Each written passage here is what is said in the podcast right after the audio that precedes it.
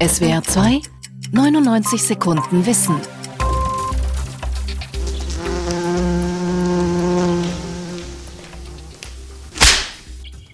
Warum sind Wespen eigentlich so aufdringlich, vor allem bei Kaffee und Kuchen? Fliegen ist ja ein sehr energieverbrauchender Prozess und da sind vor allem Kohlenhydrate ja als Energielieferanten begehrt und das sind diese Süßigkeiten, die sie zu sich nehmen.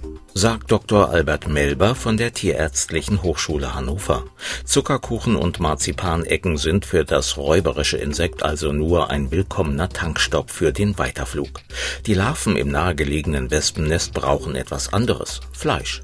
Wenn der Mensch jetzt nicht da wäre, dann würden sie andere Insekten nehmen zum Beispiel Fliegen oder sowas, und die da verfüttern. Und wenn natürlich der Mensch entsprechende Nahrungsquellen bereitstellt, indem er einen Schnitzel da hinlegt, dann holen sie sich das Fleisch von dem Schnitzel. Massenhaft treten die schwarz-gelb gebänderten Wespen immer im Spätsommer auf, wenn in den Nestern Tausende von Larven ernährt werden müssen. Nach den umherschwirrenden Tieren zu schlagen, ist übrigens keine gute Idee.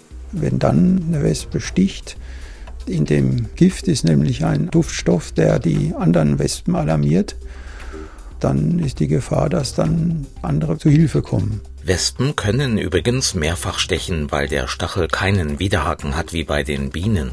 Sogar totgeglaubte Wespen, die reglos auf dem Tisch liegen, können plötzlich zustechen. Im Herbst, wenn es kälter wird, ist der Spuk aber schnell vorbei.